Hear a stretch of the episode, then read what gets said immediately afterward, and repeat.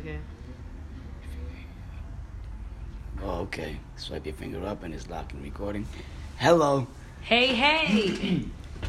Welcome, ladies and gentlemen. It's your boy Honey Buddha. We got Party with Rami in the house. yes, yes. VSOP. That's who we are. Very superior, very superior original podcast. I got too excited when I said Yeah, that, so I kind of yeah. rushed it.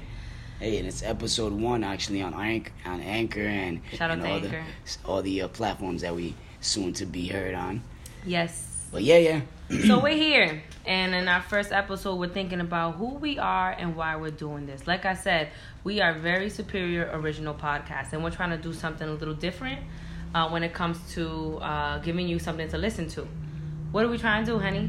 We're just trying to be the outlet for good news and, and, and you know everything that we live through. You know, as far as you know, enlightenment and growing and becoming who we who we want to become as a, as an individual. You know, Positive and popping outlet. I'm gonna say that again. Yeah. Positive and popping outlet, bringing you the good that you don't always hear. Most of the time, you turn on TV, it's always negative things happening around the world. We want to bring the good to your ears. Yeah, yeah. So here we are. Where you from, honey? Um, I'm, I'm living right here in Jersey. You know, I, I originally grew up in Providence, Rhode Island. Woo, 401 baby. What up? But I, you know, I was born in Dominican Republic. you know, La Patria. Latino. you know. Yes. So I mean, how about you? Well, I was born and raised in Providence, Rhode Island. Um, Okay. but I definitely uh, lived in Boston for college, and now I live in New York City. So I feel like I've moved around a lot. I'm also Dominican. Um, Okay. Proud Dominicans, you know how we do. And uh, I wanted to start with that because I feel like where we're from and our experiences definitely have brought us to this point right now and doing this podcast. Most deaf, most deaf.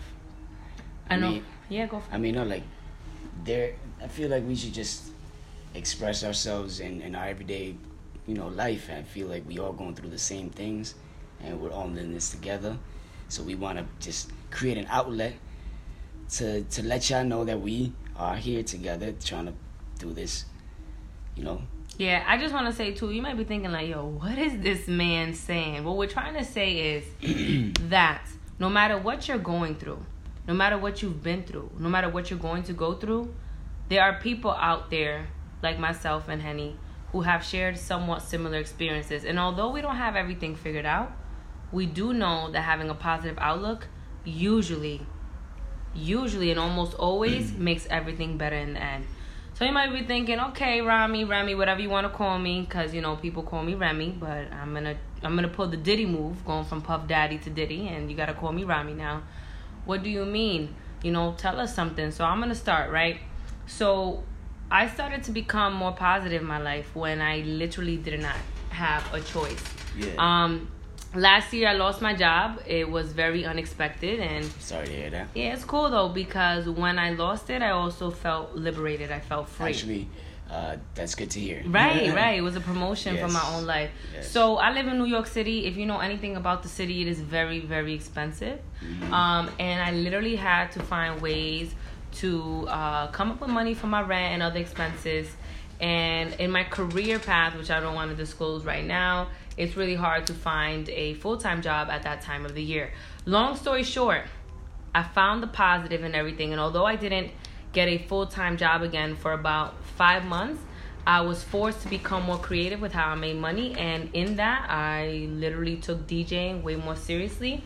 And it's been a beautiful side hustle ever since. So if you want a female DJ who is popping and fun and knows her shit, that's me.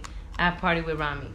And you could definitely connect with the people. I see how you connect with the people. You know what I'm saying? Everybody like gravitates towards towards your energy, which is pretty dope. Gotta be humble.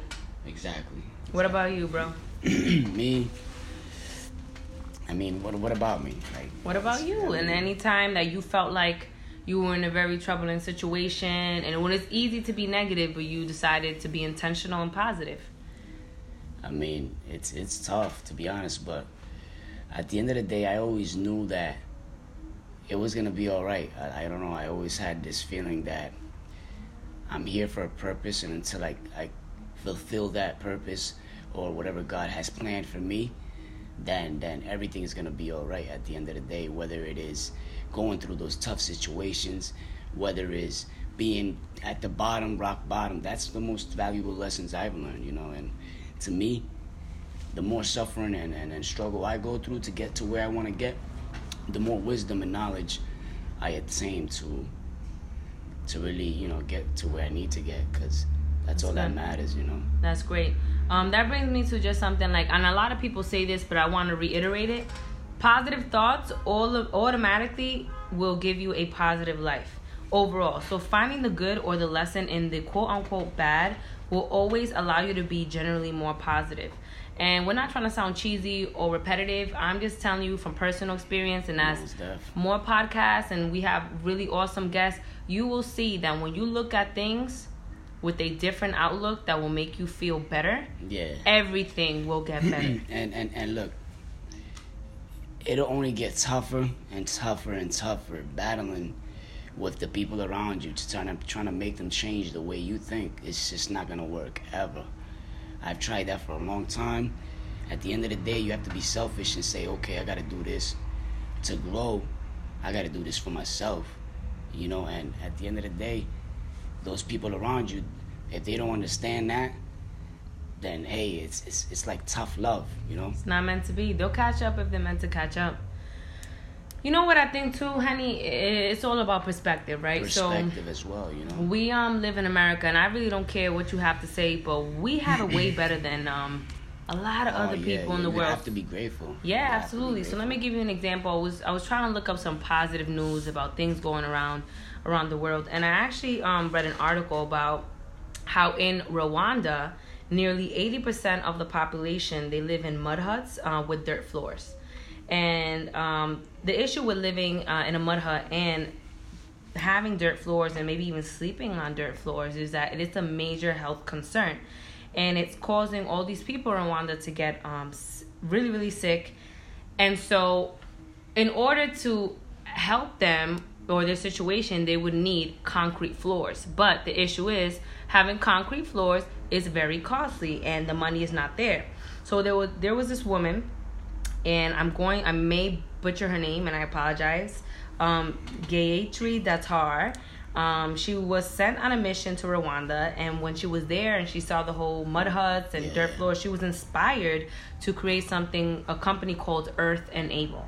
And Earth Enable is a company that sells and installs earthen floors across Rwanda. Uh, it uses earth based materials, um, making it environmentally friendly, and is 10% of the price of concrete. So, to just give it to you real short and sweet, yeah. these people who were sleeping or living with these dirt floors are now having actual floors that are environmentally friendly, are no longer causing them health concerns. And when this woman went on this mission, instead of focusing on the negative, yeah, she made it into a positive, and she's changing the lives across Rwanda. So shout out to her. I don't know you, but I shout appreciate you. Rwanda. I mean, they're like even yesterday. I'm filming, you know, I do a little bit of filming on the side, and you have to work with a crew and it's like there's always people that are that that come with problems and i'm like i don't want to hear the problem bro just talk to me about the solutions right solution oriented always like okay that's the problem you arguing about this you arguing about that okay that's not gonna get me anywhere or you anywhere what's the solution simple as that like i just don't understand sometimes this is just tell me the solution right, what's the solution let's get it done that's what it is wasting time about the problem just what's the solution? Uh, if it's gonna take X amount of time, then okay. If it can't be done, then let's move on and get another idea to you know maximize on whatever that situation is. You know. And and I also just want to say positive. That's what of course. telling you. Like, I also want to say is a lot of times anything that you need or want or going through can get fixed or anything you want to get done can get done. You need the right people around you. Definitely, man. Always That's important. Yeah. Really so important, you know, and that's who we are. You know, again, we're gonna share our experiences. We're gonna bring people along the board. We're going to talk about real stuff and give us a listen. We are VSOP. I definitely have quote of the day, and I'm gonna share this with y'all. Let it let it sink in. Waking up every day with the right attitude makes all of the difference. It's not what life brings to you, it's the attitude you bring to life. Yes. And today I was uh, waking up and I was just like, okay, I gotta start my. I, you know, I, I stopped answering my mother's call in the morning, and you know, it's sad to say, but it's just I can't wake up every day with somebody calling me with bad news. I just don't. I don't want to do that. So it got into a routine where it was every day. So I just stopped picking up my mother's call. If you gotta block out negative people, even if it's the loved one, just to keep that energy in good vibration. Sacred, it's sacred. You know, it's it's hard because it's it's people that you love but your energy matters most because you attract your surroundings. So if your energy is down, you're gonna keep attracting those down energies. So it's try to keep yourself around those positive energies, those you know, those people that like, yeah, you know what I'm saying? Because that was really important. You know what I mean? Energy. The people around you should always lift you higher even if they're not in a good place. Exactly, so remember that. Exactly, because everyone's we're in this together. That's what people don't understand, man. Everybody's going through their own things. But if you could stay strong and, and, and like try to put a smile on when you confront confront somebody, you a strong individual. Cause everybody going through some tough times, especially right now. So let's stay positive. Try to stick around those people that lift you up and make you smile. Doesn't matter what anybody says because everybody's gonna talk about you if oh, you're Always. doing something, right or wrong. Everybody's gonna say something. Everyone has an opinion, but the only opinion that really matters is yours. Like, how do you feel? How do you see yourself? How do you speak you know, to yourself? You know, if in, and progress is key. Progress is key. Stay humble. You're, you're spitting too many gems, honey. They're not ready for it. Ladies and gentlemen, we are VSOP. Continue listening to our podcast. We are here for you, and I hope that you're here for us. We out. Yeah, yeah. Did it? Did it? Um, keep on recording. Oh, nice.